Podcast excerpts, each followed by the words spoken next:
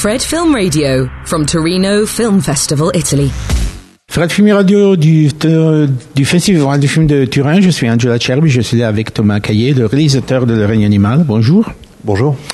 Votre film a été un énorme succès à Cannes, un énorme succès en France. Vous avez choisi un thème qui a touché beaucoup de monde, et aussi parce que c'est un film de genre sans être seulement un film de genre. Voilà, selon moi. Je voulais vous demander comment vous êtes arrivé et comment, comment, comment il est né le film?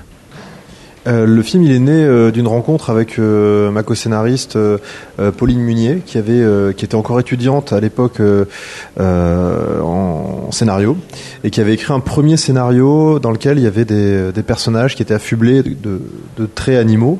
Et c'est une idée qui m'a plu, et on en a beaucoup parlé ensemble. Et je lui ai proposé qu'on écrive ce film ensemble. Donc on s'en est suivi, euh, s'en sont suivis deux années d'écriture commune euh, autour de cette, de cette métaphore, de cette transformation entre l'homme et l'animal. Et en effet, le film se, se, place dans un futur très proche où il y a cette, euh, cet événement de, de, bon, il y a des mutations inattendues qui arrivent aux gens et la réaction du monde c'est de avoir peur, de, te, de, de tenter de les mettre à côté, de les mettre dans une euh, euh, dans une situation qui ne peut pas être violente. Ça c'est le ça c'est ce qui arrive dans le film au, au, commencement. Mais il y a deux niveaux de narration parce qu'il y a cette histoire là un peu fantastique sur les mutants. Il y a l'histoire plus personnelle de François et d'Émile qui sont une famille qui ont une la mère a cette ce problème là et elle cherche de euh, survivre, disons. Comment avez-vous, dans au niveau de l'écriture, comment avez-vous travaillé pour mêler les deux les deux niveaux? Parce que parce qu'ils se mêlent inévitablement, voilà. Euh, oui, c'est ce qui a été le plus compliqué euh, à, à l'écriture, c'est de, de mêler en réalité trois niveaux. Euh, le premier niveau, c'est vraiment la question de la question de, de, ce qui arrive à ce jeune homme, à Émile. Mhm. Donc là, à ce niveau-là, il y a la question de, de, devenir adulte. Il y a un récit d'émancipation, un récit d'initiation.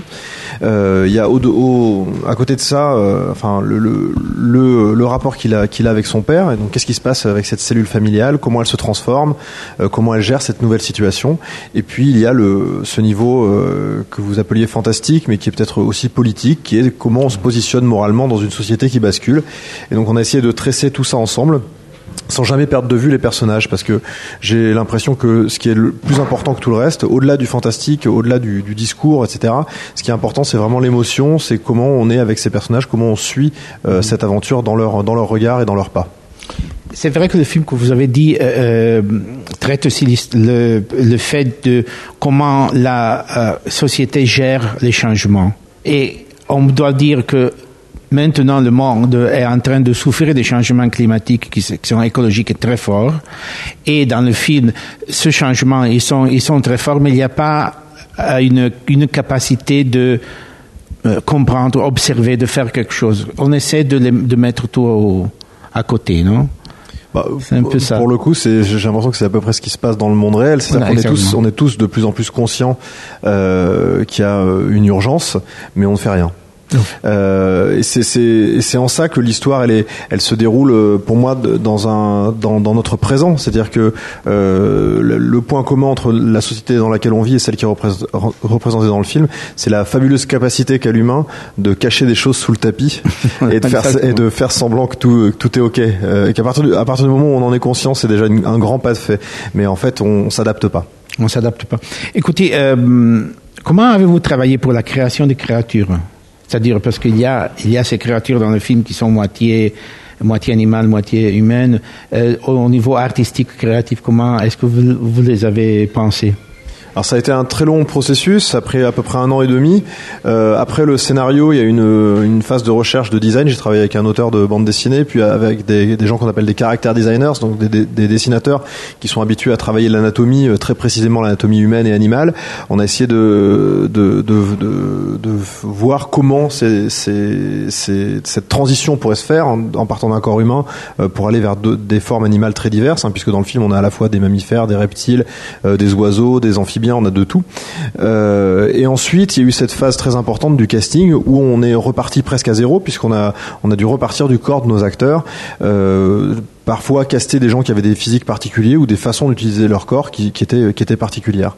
Et après arrivait toute la phase très concrète de fabrication de prothèses, de make-up, euh, d'effets plateau pour donner une vie à ces créatures sur le sur le plateau, puisque le un des un des principaux objectifs que nous avions, c'était d'avoir toujours quelque chose devant la caméra, de ne pas faire euh, les choses essentiellement en, en effet numérique.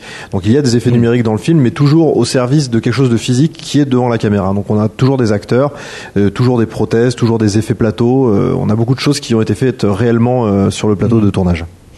Une dernière question, c'est inévitable de mm, voir que le film traite aussi le, le, discours de la diversité et de comment une, une diversité est acceptée, gérée refusé par la par la société parce que ces euh, disons ces mutants sont pas euh, ils sont pas violents. Ils deviennent violents parce qu'ils sont attaqués. Ils, ils doivent se défendre. Euh, c'est un c'est un concept que vous avez que vous avez euh, élaboré avant de faire le film. C'est-à-dire vous, vous la diversité pour vous c'est une une des aspects à traiter oui, ça fait vraiment partie du, euh, ça fait vraiment partie de la de la thématique du film. Je, je crois que l'espèce humaine, on est on est la on est la seule espèce à avoir tracé une ligne entre nous et tout le reste, en disant ok, nous on est on est différents. Il y a la nature et il y a l'homme. Euh, donc là, avec cette histoire, on s'amuse à effacer cette frontière et, et, voir ce qui se passe quand quand il y a plus cette frontière euh, euh aussi nette. Donc quand quand euh, quand quand ça touche votre fils, votre collègue de travail voilà. ou votre mère et qu'elle se déplace et qu'elle qu'elle en dehors de cette frontière, à quel moment elle est plus exactement votre votre votre parente À quel moment euh, elle devient différente Comment on l'accepte Comment on continue à vivre ensemble Donc c'est effectivement des questions qui sont intéressantes. Bon, merci beaucoup Thomas Caillé, le réalisateur de Le règne animal, ici au Festival de Turin. Je suis Angela Cherby pour Fred, Festival Insider. Merci beaucoup. Merci beaucoup. Fred, Fred, Fred, 24-7 on Fred FM and smartphone app.